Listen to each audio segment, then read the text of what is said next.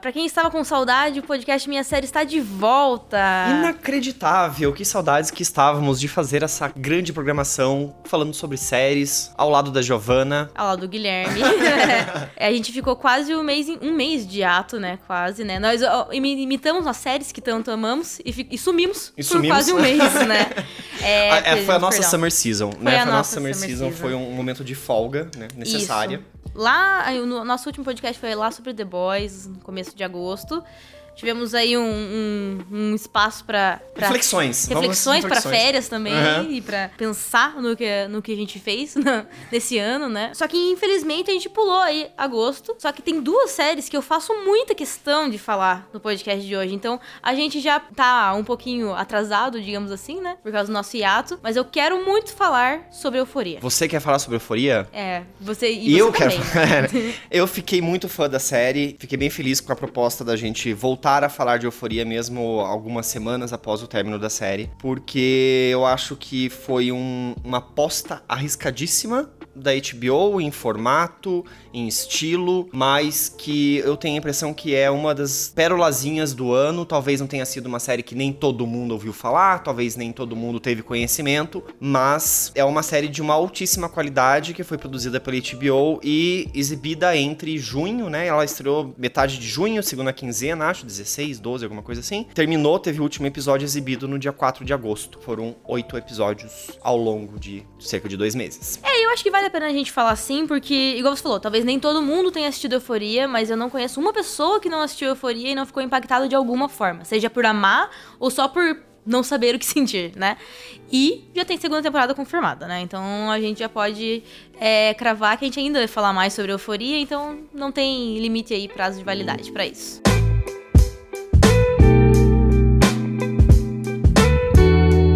Bom, lembrando todo mundo que, assim, trata-se de um, de um podcast. A gente eventualmente solta um spoiler ou outro. Não vamos jogar o final aqui da temporada de Euforia, acho que não é a ideia. Acho que não precisa. Mas- Eu fico um pouco. Eu vou, eu vou deixar lá pro final pra comentar, caso. Porque esse é, podcast é mais mesmo. Até porque a gente já tá fazendo atrasado, né? Para as pessoas que já assistiram. Mas a gente vai tentar também um pouco convencer quem não assistiu a assistir Euforia, porque é, um, é um- uma dica certeza. É uma, é uma sugestão que eu consigo fazer pra quase todo mundo, né? Porque cada série tem seu, seu Tem público. suas né? particularidades. Mas é, a gente vai tentar evitar grandes spoilers, mas fica aí o aviso de que alguma coisa ou outra vai, a gente vai acabar falando sobre a trama. Mas vamos lá, o que que, o que, que foi pra você o grande atrativo de Euforia? Olha, eu vou falar que assim, eu gostei da ideia já inicial, né? De todo o look da série, assim, que já dava pra você ver nos, nos trailers. Mas quando eu assisti o primeiro episódio, ela tava sendo vendida como algo tão polêmico e ousado e pesado que eu fiquei até um pouco desapontada. Eu falei assim, ah, Ok. pô, bacana, eu gostei, mas, gente, Nada demais. Nada demais, sabe? Uhum. Não achei que. A gente vai falar também, né, eventualmente, de ter Reasons Why em outro episódio do podcast. Mas eu achei bem, bem diferente no sentido de que não achei nada gratuito, sabe? Que é uma coisa que talvez algumas pessoas ah, achem, né? Depois a gente pode entrar nesse mérito. No primeiro episódio já tem uma cena um pouquinho mais, mais forte com a Jules. E Com o menino o personagem que é do Eric Dane, né? Eu vou, não vou, falar, não vou Ah, dar não, spoilers, tá. vou só falar personagem do Eric Dane, Achei que também você tava falando que do filho dele, Também, exatamente, também, né? Nate, né? Isso, é que eu acho que pra, talvez, dependendo do público, pode chocar mais a outra cena. Que é, que é Sim, a sim, questão, né? A questão dela, que é a Jules, é a protagonista vivida pela Hunter Schafer, que é uma menina trans, mulher já, né? Ela já tem acho que 20 e poucos anos. Mas eu acho legal, eu achei legal também, porque eu assisti esse episódio. Quando eu fui ver os comentários, fui marcar no, né, no TV Time, enfim. Eu vi que muita gente assistiu o episódio e demorou, tipo assim, até o último para Pra perceber, que ela era trans. trans. Ah, Pros que perceberam, porque teve gente que percebeu na sessão de comentários. Nossa! Juro. Nossa senhora. Juro. Mas eu já sabia, obviamente, por dar notícia. Sim, tal, a gente, sim. né, não, não escapa de, de- desses detalhes. Mas eu achei bem legal. Gostei mais dos, até do- dos outros sentidos. E daí, até aí, eu, eu fiquei decepcionada, porque eu queria muito gostar da série, sabe? E eu gostei ok. Aham. Só que daí chegou o segundo episódio. Ah. E a abertura do segundo episódio, que daí se torna a- o padrão, né, pros outros episódios, que é sempre apresentando a história de um personagem. personagem novo, no caso né? do segundo é o da Cat, a escritora de fanfic Ah, sim. Sim, que sim. Uhum. se torna Cam Girl. Não é um spoiler, gente. Isso aí é bem rápido que acontece. Que é um dos personagens mais legais. É tipo. um- Toda, toda a narrativa dela é maravilhosa. Que daí eu percebi que a história não ia ser sobre a Rue e a Jules. Tipo, não é só sobre ela, sabe? Que é muito legal. A Zendaya é maravilhosa, perfeita pro papel. A Hunter Schafer não era atriz, né? Era modelo. Mas também tá super Tá bem. Pra, olha, é... pra ser a primeira experiência de Exato. atuação dela, é, é realmente incrível que ela faz né? nessa série. Não, é impressionante. Mas então não por isso, porque elas não sejam fortes, mas é que talvez corria o risco, né, de ser, se tornar uma história sobre o vício né, em Ou drogas a da relação das duas, né? ou sobre a relação das duas. E daí, quando começa aqueles 15 minutos só sobre a Cat, explora outras coisas que a série pode fazer. Então, quando ele mostra o passado dela, volta começa pros flashbacks de criança, que quase todos os personagens depois vão ter. A animação, gente,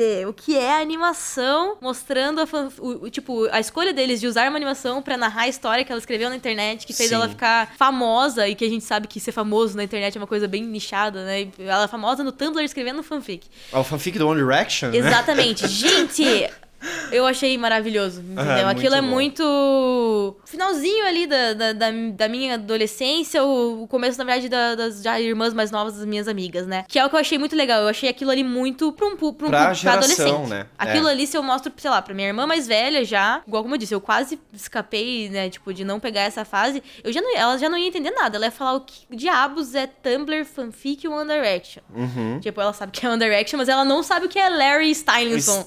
Assim. Né, que é, o, que é o que aparece lá. E ela ia ficar chocadíssima. E eu tenho certeza que adolescentes do mundo inteiro ficaram. Não é possível que a minha vida secreta da internet tá na TV, sabe? Eu achei maravilhoso. Daí aquilo ali eu falei, ah, agora sim. Aí estamos conversando. E daí, a partir daí, é só pra cima, né? Eu, eu tenho a impressão que isso que você pontuou, que é muito legal da série, que a apresentação toda, já no primeiro episódio, da Rue, né? Mostrando é, que ela é uma, uma jovem que nasceu no dia 11 de setembro, que ela é uma tem isso. Que cresceu na internet, que cresceu na, na cybercultura. Então a relação dela com o mundo é uma relação nova. E aí eu tenho a impressão que a série não apenas apresenta, é, se apresenta para essa geração, como ela também incorpora essa geração na linguagem dela, que é isso, é essa mistura de estilos, é colocar uma animação junto, tem planos e, e jogos de luzes, né, assim, construções visuais da série que exploram, por exemplo, o estado alternativo de loucura da Rue quando ela tá super nas Muito drogas. Tem vários estilos se misturando dentro da série que eu acho que se comunicam muito bem com a geração sobre a qual ela está falando. Lembrando ainda que tem uma crítica muito forte de Euforia, que ela é uma série feita para maiores de idade, né? Ela Ela é. é uma série adulta. Os temas que ela aborda são temas pesados. Eu acho que ela, ela consegue abordar temas pesados com uma certa delicadeza, mas ainda são temas pesados, né? É overdose. A gente tá falando de overdose da, né? O primeiro episódio começa a gente sabendo da overdose da Rue, né? E, e, e como que ela tá nesse processo de recuperação e fazendo um tratamento, enfim, a relação dela com a família. Então, mas é muito pesado, é super dramático. Não acho que seja uma série feita para um público adolescente, necessariamente porque eu acho que ela é um, um pouco pesada, mas ela fala muito sobre essa geração. Né? É. Ela fala muito sobre essa geração que nasceu pós 2000 e convive com uma série de estímulos, são estímulos hi- hiperestímulos, né? Porque são estímulos a todo momento, de muito é muito fácil ser influenciável, né? Tem um pouco isso da, da- desse mundo das drogas que, que a Rue tá. Eu acho que Você mais vê que ela a questão tem da as- cybercultura que você já citou. É. Eu acho que é mais. Eu e a achei- fragilidade, né? Na verdade, a fragilidade da Rue, que é o que pra mim mostra eles puxarem o 11 de setembro como o gatilho do início da série, né? É, que ela, a que essa ela é a geração que cresceu pós-atentado, pós-modernidade. É, né? e é legal que o vício dela não é aquela coisa talvez mais clichê e infelizmente mais comum de tipo ela se envolveu com drogas porque ela é de uma região da cidade X ou porque alguém influenciou. Não, ela começou a usar drogas porque primeiro ela tinha, é, acho que ela tem, ela tem transtorno, transtorno bipolar, ela né? tem transtorno bipolar. E daí ela começou a usar o remédio do pai dela, que era doente. Então foi, tipo, um jeito não tão Não clichê, é. E um exato. jeito bem real, que, né, principalmente nos Estados Unidos, que tá tendo epidemia de opioides e tal. É, e mostra que, assim, querido, seu filho, não é porque você guarda ele numa bola de cristal que ele não pode ter esse tipo de problema. Entendeu? Foi Exato. dentro de casa que começou, foi uma coisa que aconteceu com ela. Ela não é né, uma- um- alguém, tipo, de uma minoria Marginal, marginalizada. é, marginalizado, exato. Não, mas eu achei muito legal o que você falou, porque eu sempre descrevo assim, a euforia quando falo pras pessoas. É uma série sobre adolescentes, não é uma série adolescente. Você fala série adolescente, as pessoas já imaginam um Romance outro teen, tipo, um sei lá, romance é. uma coisa malhação americana e não, ela é pra maior de 18, como você disse. E o mais legal, né, complementando, na verdade, tô até repetindo um pouco o que você disse. Ela conversa com o público dela, igual eu falei, ela tem coisas ali que só quem está nessa geração consegue entender, mas ela é extremamente interessante pra nós que não estamos e pra e para possíveis, né? Eu não, não sou mãe, mas pros pais dessa geração entenderem. A questão da, do lado da Cat eu, eu, eu, eu pego, ainda é uma coisa meio né, transição de geração. A questão da Cassie me explicou algo que não entra na minha cabeça, e agora eu começo a entender um pouco, que é a questão dos nudes. Quando você tem 14 anos de ficar, tipo, pra gente que é mais adulto, fica tipo, cara, que ideia imbecil, por que eu por que um faria isso? E daí você vê por tudo que você já falou, de, da questão da manipulação e de como eles estão tão dentro do, do, do meio, a, as relações são tão baseadas no digital, que você começa a entender, no caso dela, de ser super insegura e, tipo, depositar isso nos namorados e acabar.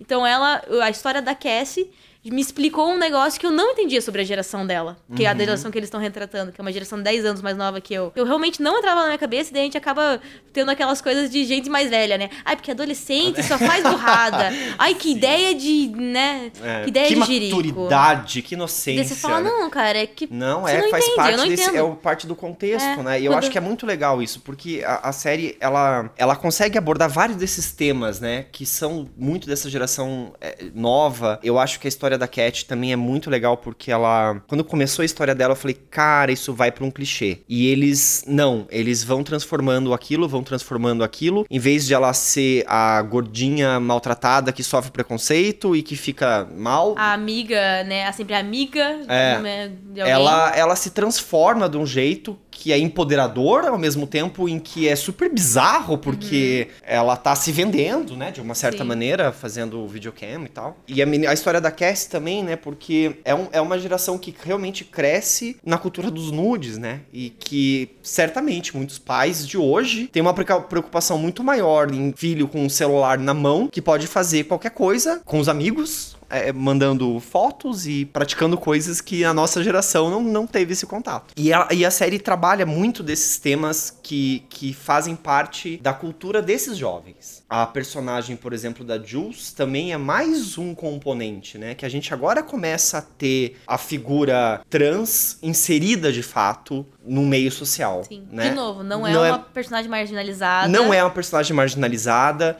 não é uma, uma, pessoa que não tem família, tanto que ela tem um pai presente, um pai que a gente aparece, inclusive, ser um pai muito amoroso com ela, Sim. né? Que dá liberdade para ela. Essas, essa maneira como a série consegue trazer temas super atuais super modernos, contemporâneos, de uma geração nova, uma geração que, que nem todo mundo. A gente não tem ainda tanto conhecimento dessa geração. Então acho que é isso que é legal, é, é jogar na tela, como estava falando, né? Os pais vão poder entender melhor sua geração, né? A geração dos seus filhos. E eu acho que é isso que é legal. Ela, ela, ela traz pra tela a representação dessa, dessa nova geração que tá chegando e que tá, principalmente na sociedade americana, né? Mas de uma maneira que não é clichê, sabe? Que ela consegue transformar é, histórias que deveriam. que antigamente a gente viria de uma maneira meio banal ou que cairia num, num estereótipo. Ela desconstrói todas elas. Ah, a gente pode de repente reclamar um pouco do Nate, né? que é o filho do, ah, do é que ali uma relação talvez seja uma relação mais mais clássica do do, do, do, conflito dele com o pai dele. Mas fora isso, eu acho que a série tem muitas, muitas qualidades na transgressão de clichês que ela faz ao longo do, da temporada inteira e com todos os personagens, é, sua grande maioria, pelo menos. Mas mesmo o Nate, eu não, assim, a gente pode falar um clichê por ele ser um, o jogador de futebol americano, o capitão do time, popular tal, que é um babaca. É, não, é, mas, mas um pouco mais, mais do que isso, é o fato do pai ter uma relação extraconjugal, por assim dizer, para não dar muitos spoilers, e ele também ter uma relação com a Jules, né, que ele tem uma relação bizarra de estranhamento. É, então, mas eu acho que o, o, diferen, o diferencial nisso é que a relação com o pai dele, eles justificam no sentido de mostrar o, como o fato do pai dele ter... É, é que ele é muito, ele é, ele é muito fechado isso, nesse sentido, ele é, não... E não... demonstrar ser uma pessoa tão... Ele não ele, sem saber, né, que o filho dele sabe mais sobre ele do que saberia, e toda a questão mais da violência, ele não percebe, porque ele mesmo depois, né, ao desenvolver, começa a se culpar pelo que ele começa a perceber de que o filho dele se tornou, e ele mesmo começa a refletir sobre o que, que ele fez, fez. pro menino se tornar daquele jeito. É. E ele mesmo se assusta com, com o que ele se tornou. Ele pergunta para alguém em algum momento assim: Ah, você acha que o que a gente faz reflete nossos filhos mesmo sem eles saberem e tal? Exato. As pequenas coisas, né? Então ele fica. Então mostra que o Nate é tipo um sociopata, mas ao mesmo tempo não padrão, não no sentido de, de eu digo de psicopatia, aquela coisa nasci com esse ímpeto, Não. de tipo transformado pela, pelo ambiente que ele viveu, então ele tem um relacionamento super abusivo com a Maddie, que é outro tema que a gente tá falando de um, de um tema bem pesado abordado, que eu acho que é, é- é- eu acho bem legal o jeito que é abordado, porque mostra o quanto ela ainda é eles têm um, né, um relacionamento tóxico assim, Sim, to- assim, totalmente tá no dicionário tem uma foda aqueles dois, né? É definição de relacionamento tóxico pros dois, mas principalmente pra ela, né? Porque ele é violento. Contextualizando, isso é isso que eu ia falar. Contextualizando, tem a violência física, né? Sim. Ele, ele realmente é, machuca É. ela fisicamente. E, e isso, mas isso acontece depois de muito, Muito tempo que eles estão juntos. é. Então mostra como, tipo, a, a, a questão psicológica e do- dos dois já tá num extremo que, que é, um, é um apenas um passo, né? Chegar na violência física. Que ainda assim, quando acontece, ela ainda se recusa a se afastar dele. Ela ainda considera ele a, a pessoa dela, né? Acima dos pais, acima das amigas, acima de todo mundo. Aí ela demora pra, pra perceber. Na verdade, até o final, o final a gente fica um pouco ali na dúvida se eles de fato perceberam ou não. Se Não. eles ainda aprenderam a lição, provavelmente não. Mas mostra o por trás, sabe? Que eu acho muito legal, É. que é o começo de cada episódio mostrando a infância e a, a Rue narrando, né? Porque ela é a narradora Onisciente. onisciente, exato, né? Sabendo tudo o que, que é sobre eles. Daí ela dá aquelas pequenas construções, né, dos personagens aos poucos. Daí você vai. Mesmo a Mary, que parecia também, parecia um clichê, né, de cheerleader, namorada do jogador de futebol, que é dad fútil. Linda, maravilhosa, Linda, maravilhosa, desejada por fútil. todos e. é. No- quando chega no episódio dela, você começa a entender a- o background, né? A origem e, e por que, que ela é daquele jeito. E daí você começa já a falar, ah, não tem problema ela ser desse jeito. Fora, obviamente, as partes, né, preocupantes, como o relacionamento abusivo. Mas ela ser daquele jeito é um natural. E às vezes é o que é também, que outras pessoas têm preconceito, né? Igual tem Exatamente. preconceito com o contrário, tem preconceito com a menina bonita que quer fazer isso da vida, né? E acho que é bem isso. A série, a todo momento, ela tá desconstruindo os clichês. E esse é o grande brilhantismo dela. Eu acho que a relação da Mary com o Nate, pra mim, foi um problema. Foi um problema mesmo, assim, porque eu falo, cara, não é possível. Por que, que ela não larga esse cara? Ou não vê, ou não sei o quê. Bem Daí, real, né? Cara, você, você fala, putz, é verdade. Você, Você não assim, conhece ninguém assim, né? É, Tipo, exatamente. No fundo, no fundo, ao quebrar clichês, ela, ela nos dá uma dimensão maior sobre, enfim, a geração, a sociedade em que vivemos, né?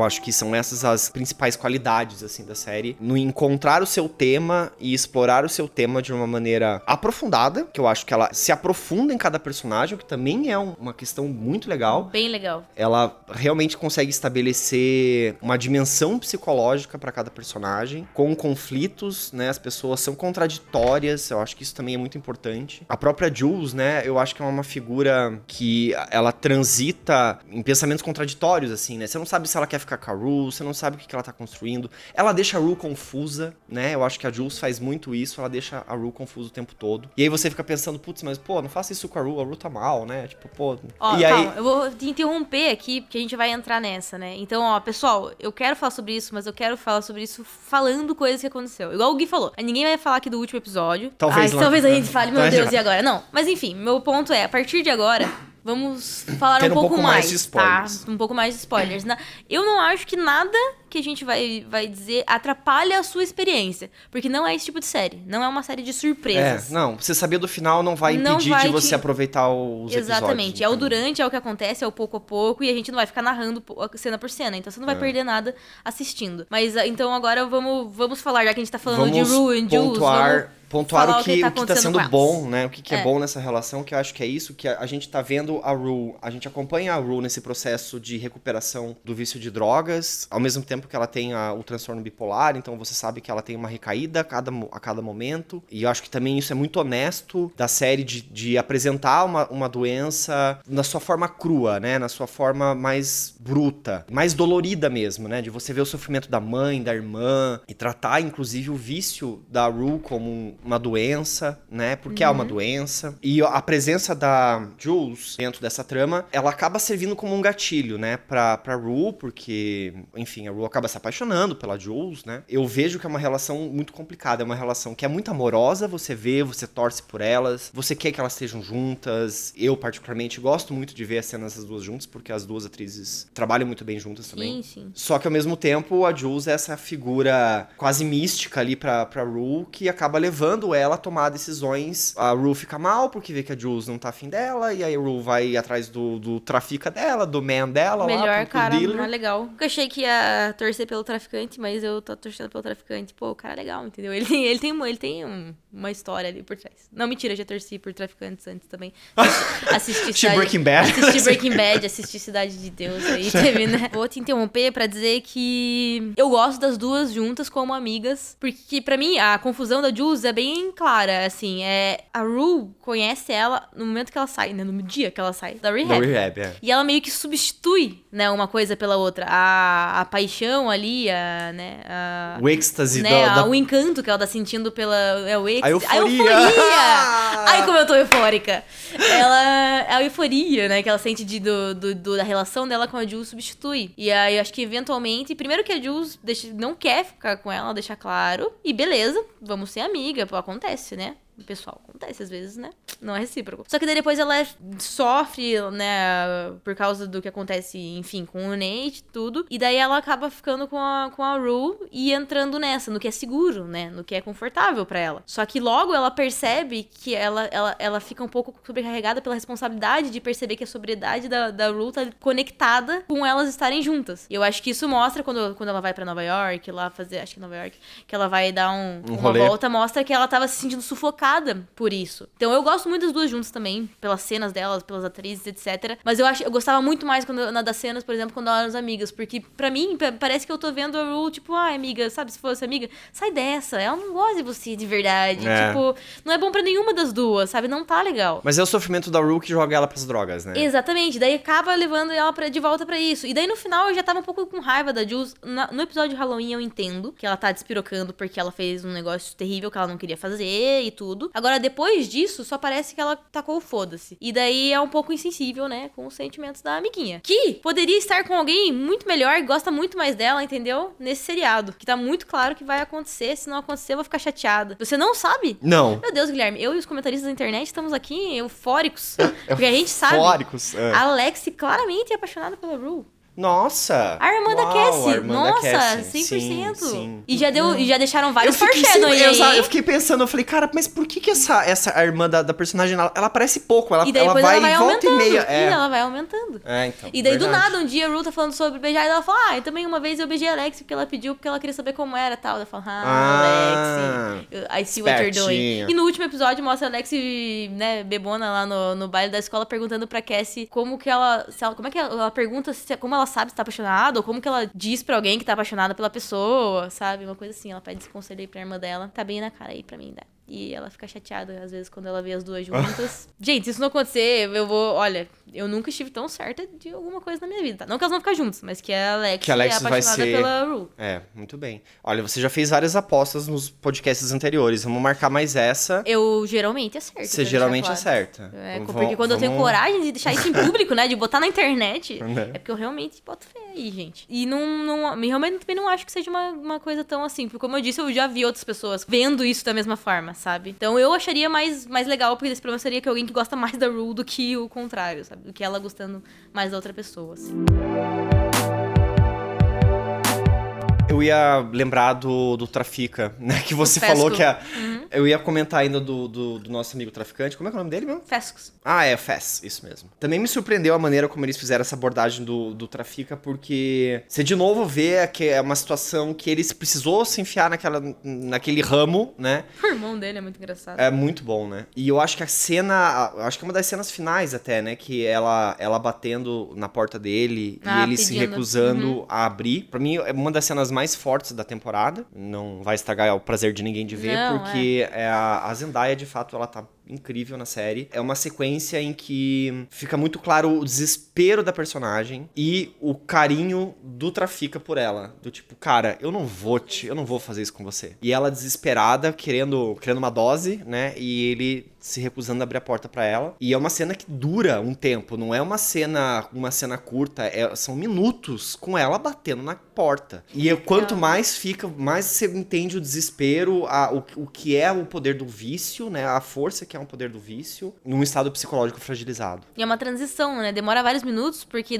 porque primeiro é ela xingando ele, acusando ele de hipócrita, e, né, né, e no final ela já tá. E vai descendo até que no final ela já tá chorando e tá implorando, tipo, por favor, não, sério, por favor, eu preciso. Por isso que demora vários minutos, né, também. É bem legal, porque ela começa aquela coisa com raiva e ela já tá implorando, porque você vê que é tipo o estado. É um estado de desespero né? completo, assim. E você fica tenso com aquela cena inteira, sem saber o que vai acontecer e achando que se o Fez abrir a porta, a Rue vai morrer, né? E aliás, eu acho que é uma grande brincadeira, por assim dizer, de euforia dessa primeira temporada, a impressão que nós temos a todo momento que a Rue está morta, na verdade, né? Porque tem a narração, a narração onisciente que a gente comentou agora há pouco, passa essa impressão, né? Pô, a personagem que sabe de tudo, é a personagem que morreu, então, é uma personagem que é um espírito, está contando uma história de como foi, né? Ou contando do, do futuro que, que aconteceu com ela, como que ela morreu, por exemplo. É, isso é uma teoria desde o começo da temporada dos fãs é. de que ela estaria morta. Ainda não dá para descartar completamente, mas uma coisa que, gente, não é um spoiler, porque é uma informação dada em entrevista aí pelo criador da série, tá? No último episódio dá tem uma, uma cena bem musical, bem, né, bem legal, bem bonita, com a, Zendaya cantando, inclusive, né, com o Labyrinth. A música original, música. inclusive, foi feito pra série. É, né? muita gente ficou nessa de. Essa cena quer dizer que a Ru morreu, morreu, porque aparece o pai dela, aparece. Mas assim, também tá em ressonância com as outras cenas dela de de, de drogas, de né? High, lá, é. né? De drogas pirando, porque elas todas ficam, né, abstratas. Ele respondeu bem, bem tranquilo: "Ah, não, isso eu posso contar para vocês, ó, a Ru não morreu, tá? Não morreu, que eu não quer dizer que ela tá morta." Zendaya volta na segunda temporada, Obviamente, né, né pessoal? Eu, por, por favor. Isso, é, claro, sempre tem como fazer ela voltar se ela tivesse morrido, mas não, não é o caso, tá? Não vai ser Hannah Baker. Eu também não né? achei. Não é Hannah Baker, graças a Deus. Mas ainda não, a gente ainda não sabe sabe exatamente o que aconteceu. Pode ser que elas tenha, que ela só esteja tendo mais overdose. uma viagem ou uma overdose. É. é. porque é o momento que ela teve mais uma recaída. Tem uma recaída. É. E ao mesmo tempo é o momento que ela tem uma recaída, então ela regressa, né, um pouco, mas ao mesmo tempo é, acontece por conta de uma decisão que ela tomou que eu, que eu fiquei aliviada. Eu falei, puta, ela entendeu. Sabe, a personagem evoluiu, que é de não entrar no trem para isso já é, né? Mais um spoiler, mas você chegou até aqui, meu amigo. De não, é, e de não, não entrar no trem, trem com a Jules. Que também não foi embora, vai com certeza ainda mora lá, o pai dela mora lá. Ah, vai estar tá né? no ela primeiro. Foi só dar um rolê, ela foi volta. Foi dar um rolê, gente. ela volta também. Mas é bem isso, que foi na hora que ela percebeu, tipo, não, isso aqui não é mais importante do que a mãe, minha mãe, a minha irmã e a minha vida que tá lá em casa. Só que ela tá muito triste, porque ao mesmo tempo ela tá abrindo mão de outra coisa. E daí ela, de novo, a tristeza dela ela relaciona com o uso de drogas. Então ela tem uma recaída e tem aquela viagem muito louca. Também não achei assim, que ficou. Vai ter na segunda temporada, já tá confirmado, já dissemos. Mas assim, mesmo se acabasse a série, não seria completamente insatisfatório, sabe? Uhum. Tem coisas em aberto, o Nate ainda não recebeu o que ele merece, né? Ele se safou de tudo que ele fez. Sim. Então começa por aí. Eles podiam ir por um lado da vida, assim, de que tem gente que tá em certas camadas que sempre consegue se safar? Sim. Sim. Poderiam ir por esse lado. Acho que vamos aproveitar que a gente tá na ficção e não fazer isso acontecer, né? Vamos Sim. fazer a justiça acontecer de alguma forma ou outra. É, e o pai dele também, né? Ele precisa ser. É. A relação do Nate e do Call, eu acho que são as, é para mim o que fica em aberto e que precisa ser, ser explorado ainda. É, Óbvio. o pai As outras também, mas né? essa com certeza é uma trama que não, não, se, não se resolve de nenhuma maneira no final da primeira temporada.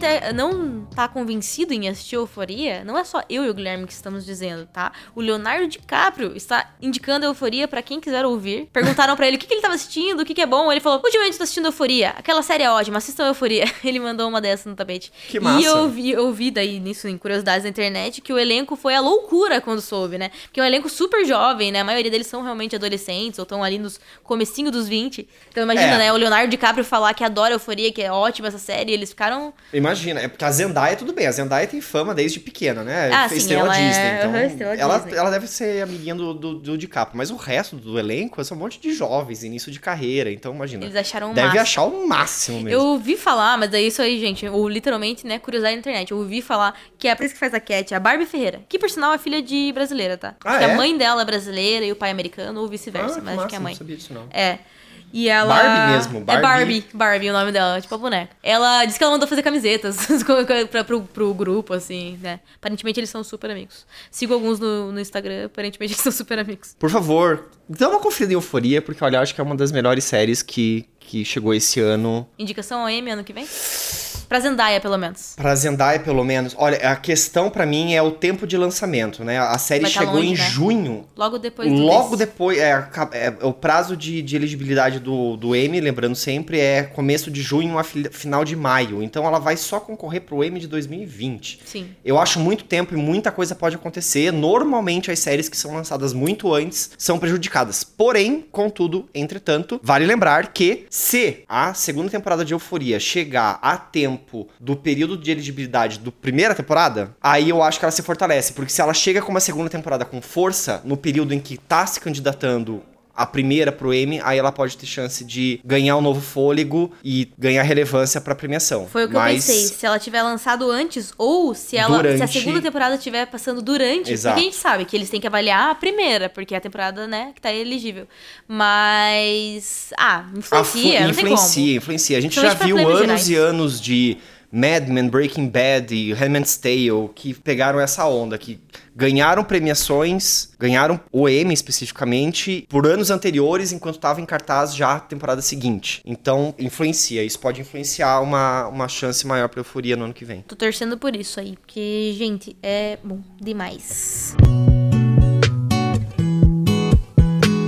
Antes da gente se despedir, eu quero fazer mais uma sugestão aqui para antes de agosto, tá? Ah, sim, É, séries de agosto que aí não Séries de fechamos. agosto que merecem respeito, mas que não tivemos tempo de falar, pois estávamos de hiato. Gui não assistiu, então eu vou fazer o meu próprio Me Convença. Pode ser? Mas eu, não vou fazer em um vou- minuto. Eu vou te perguntando pra Me vai, per- vamos vai. lá. Sintonia! Sintonia, O Netflix. que te chamou tanta atenção em Sintonia e por que você recomenda para as pessoas? Quando lançaram a Sintonia, eu demorei tempo pra ver o trailer. Eu nem tava nem um pouco interessada, pra falar a verdade. Assim, não sei, não me chamou atenção. Longe de porque ser uma série brasileira, porque as séries brasileiras da Netflix têm um, um nível bem legal. Eu adoro Coisa Mais Linda, por exemplo. Mas, sei lá, achei que não ia, não é- não ia ser muito o meu, o meu tipo, assim mesmo, tá? E daí aqui eu já fico a minha crítica pessoal e pra quem possa estar com preconceito de, de assistir Sintonia, porque é uma série, entre aspas, de funkeiro. Gente, para por aí, tá? Não tem nada a ver. Fala sobre funk também, mas fala mais especificamente, né, em São Paulo, mas sobre com- uma comunidade, uma favela brasileira e três jovens que são, assim, retratos do que de, de pessoas que moram lá. E de opções, de caminhos de vida que as pessoas que moram lá podem tomar. Então a série é, segue o MC Doni, né, a Rita e o Nando, que são três amigos de infância, e cada um daí tem as suas peculiaridades, então o Nando é traficante, e ele não é um, e ele não é, É um, um traficante vilão. que você torce também. É um traficante. Ah, então, é verdade. Mais não, um é traficante que você torce. Ai, meu Deus, né? É O que eu vou explicar lá em casa? Mas é isso aí. Ah, mas enfim, mas ele é um. E ele, e ele é um. E ele é um criminoso, assim, sabe? Ele comete crimes na série, assim, nada, né? E, mas ainda assim você tem, tem aquele por trás que você conhece a vida dele. Então, querendo ou não, é bem isso. Você acaba torcendo por ele, mesmo sendo errado. Que é um pouco a vida real, assim, sabe? Ele não é um traficante porque ele é um matador sanguinário. Não, é, a é o jeito que ele achou. Porque na estrutura que ele nasceu, ser um traficante tem um status, tem uma condição de elevar ele a cuidar da família dele. Então, mostra um outro lado. Daí tem o Donnie, que é a parte um pouco mais divertida. Lembrando que essa série é produzida pelo Condzilla, né? Sim. O maior produtor de funk do Brasil, maior, maior canal do YouTube do Brasil também, enfim, né? E então é uma. Não é, é- não, o Doni não é uma repetição do Condzilla, mas é uma repetição de, tipo, todos os funkeiros que já tra podem ter trabalhado com ele, né? Uma junção de todos. As músicas são muito legais. As músicas deles são muito legais. É impossível você não ficar cantando depois. E eu acho que isso é uma das coisas mais legais que eu fiquei. Eu assisti o primeiro episódio, que tem só 30 e poucos minutos, sabe? Outra vantagem aí, gente, são seis episódios de quase 40 minutos. Não chega a 40 minutos. Você então, assiste, você assiste rapidinho tarde. Muito e rapidinho. vai cantando funk pro trabalho no dia seguinte. Nossa, por favor. O primeiro eu já fiquei com a música. e daí no segundo tem uma outra música melhor ainda, que daí é a música que ele leva até o final, que ele canta com a MC Dondoca, que eu fiquei me batendo para lembrar assim, cara, quem que é essa mulher? Eu já vi ela. Eu já vi ela em algum lugar. Daí eu fui ver, eu fui procurar o um nome, porque realmente não reconheci. Daí é Leila Moreno. Deu, puta, eu sei que é com esse nome, mas eu ainda não sei quem é. Daí eu fui procurar e eu lembrei que a Leila Moreno era a que fazia Antônia, que era aquela série musical da Globo, sabe? Que tinha quatro cantoras também. Também da, da comunidade. Não, não. Mas tudo bem, ela também é cantora da banda Altas Horas. Então, ah, é, tá, também. Tá, mas tá. ela fez Antônia na Globo, ela também é atriz. Eu falei, cara, é verdade. É que eu assisti Antônia, achava legal. Gosto das, gosto das músicas. gosto de coisas musicais em geral. Daí tem ela também, então tudo isso. E por fim tem a, a Rita, a Ritinha, que daí que é uma que, que é a única menina do grupo, mas também acho legal que ela não é interesse amoroso nenhum dos dois, tal. Ela tem um rolo lá com outro cara, mas não tem problema. Que a saga dela daí já é mais voltada pra igreja, que também não tem nada mais Brasil do que igreja evangélica. Nada mais Brasil periferia, então, do que igreja evangélica. Só que daí eles meio que misturam, e que eu achei isso muito legal, que eles nem optam pelo lado, ela ficou. A vida dela foi salva por Jesus, ela virou crente, nem completamente, mas um pouco mais pra esse lado, do eu vou crescer na vida entrando na igreja. Porque ela é super ambiciosa, ela, ela começa meio mombeira, né? uhum. É mombeira é a palavra. E que, beleza, né? Aquela coisa, venda ilegal de produtos, mas também, tipo, é uma opção, né? De, da menina. E daí ela acontece algumas coisas, ela se dá mal. E daí ela é ajudada por uma pastora. Só que daí é bem isso, ela não é que ela vê a luz ela vê a hipocrisia naquilo tudo, sabe? Ela vê, só que ao mesmo tempo ela também é, é confortada por algumas partes da, da, da igreja, da comunidade. E daí, quando ela repara que ela pode unir o útil ao agradável, se tornar pastora e, tipo, crescer na vida, entendeu? Ganhar dinheiro, ganhar fama, ganhar projeção, daí ela entra pelos caminhos. Eu achei muito legal, porque combina com a personagem do. com a personalidade da personagem. Enfim. Bom, foge tô... de clichê e também. E foge de é. clichês também, sabe? E, gente, seis, seis episódios de meia hora. Tem coisa melhor do que uma série que você vê rápido. Já tô falando demais, mas como vocês podem ter percebido, gostei bastante. Maravilha. E essas são as nossas duas grandes, grandes destaques sobre agosto, sobre as séries que a gente não conseguiu falar nesse período aí de, vamos dizer assim, obras. É, obras. Estamos em obras. Estamos em obras. Sob nova direção. Gui, em agosto também teve cinema, né? O que, que você tem aí a dizer pra gente pro teve cinema. giro rápido de cinema? Eu vou falar rapidamente então sobre duas produções que chegaram no cinema agora em agosto e que acho que vale a pena. Mês de agosto nunca é o mesmo assim que a gente espera grandes lançamentos no cinema, mas a gente começa a ver algumas das primeiras produções que almejam o Oscar, né? Então, agosto, final de agosto, festival de gramado, né? Aquela coisa assim, já começa aquela coisa das premiações, começa a chegar no cinema também algumas, algumas apostas. A primeira grande produção visando já o Oscar é o novo do Tarantino, Era Uma Vez em Hollywood, em que ele faz a sua maneira, a sua versão do assassinato da Sharon Tate, né? Como todo fã de Tarantino deve saber, ele faz algumas liberdades poéticas sobre o relato dessa história ao seu modo Tarantino tarantinesco. Confesso que não é o melhor filme dele, na minha opinião, mas é um filme muito bem realizado e com a dupla Leonardo DiCaprio e Brad Pitt. Incríveis em cena, fazendo um, uma parceria. Ele é, na verdade, um buddy movie, sabe aqueles bad cop, good cop? É quase uhum. isso, aquelas, aquelas aventuras de policiais, assim, da dupla policial. Assim, é, um, é um pouco isso, é uma história de, de dois amigos. Grande parte do filme é essa relação. E o filme é divertidíssimo de assistir, mesmo não sendo um grande, grande Tarantino Tarantino como Bastardos Inglórios, na minha opinião, mas é um filme muito consistente do Tarantino. Até o pior filme do Tarantino é melhor do que a maioria de, de vários, filmes. é, exatamente. Então, Tarantino tem esse selo de qualidade mesmo. E eu gostaria de comentar também sobre um nacional que me surpreendeu muito, muito, muito, que é Bacurau o filme novo do Kleber Mendonça Filho, que estreou nessas últimas, nesse finalzinho de agosto. Infelizmente, ele não foi escolhido pela Academia Brasileira de Cinema para representar o Brasil no Oscar, foi escolhido A Vida Invisível, mas eu acho que o Bacurau é um filme extremamente crítico sobre a sociedade brasileira, sobre a política brasileira, e ele resgata um pouco da até da história do cinema nacional. Ele pega traços do cinema novo, referências do cangaço, ele, ele faz uma, uma mistura de, de elementos inclusive de gêneros, numa obra que é um tanto experimental pelas, pelo seu formato, pela sua apresentação, porque é um, uma, uma cidadezinha que está sendo apagada do mapa. Então ele tem uns lances até meio de ficção científica, de utopia. Supostamente ele se passa num futuro que, amigo, não, esse futuro não está tão distante do que a gente está vivendo. Ele tem um pouco de ampliar, né, um pouco questões sobre preconceito, sobre segregação, inclusive sobre a diferença do norte do sul do Brasil. É, então ele traz muitas questões dentro de uma trama que obviamente é uma trama que não vai ser de fácil assimilação para todo mundo. Eu acho que ele é um, ele tem um, um, uma estrutura um pouco mais exigente, né? Exige um pouco mais de atenção. Mas o discurso desse filme é extremamente forte e eu saí da sessão com a clareza de que esse talvez seja um dos filmes nacionais mais importantes já realizados nos últimos anos. Então, assim, eu estou recomendando fortemente esse filme para quem possa assistir e para quem tem cinema nacional passando em sua cidade Ah, é ainda. verdade. porque essa é uma outra questão e que reflete muito bem o que Bacurau está falando sobre a representatividade da identidade nacional dentto de um contexto de globalização. Então Meu é Deus. isso.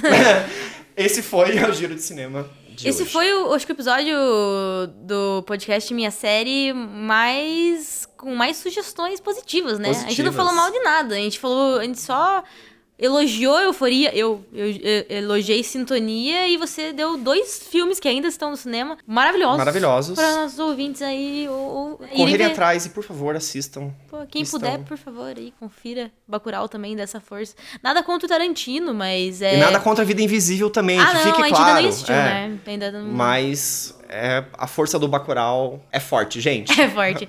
É, não, eu digo porque é, o, o Tarantino, assim, nada contra, inclusive, assistirei também. Mas, né, se você não for assistir, o Tarantino vai continuar milionário, o filme vai continuar batendo recorde. Então vamos assistir Bacurau, Vamos assistir né? Bacurau, vamos dar essa vamos- força aí pro gente, sistema vê, nacional. Veja o que tá acontecendo com o Ancine, gente. Por favor, dá uma força aí. Você vê aquele apoio ao Ancine, você fala, poxa, Né? Vai que ano que vem olha, não tem. olha o discurso Vai do filme. tem, né? Exatamente. Como que a gente está passando. Então, eu acho um filme importantíssimo, realmente, nesse contexto atual.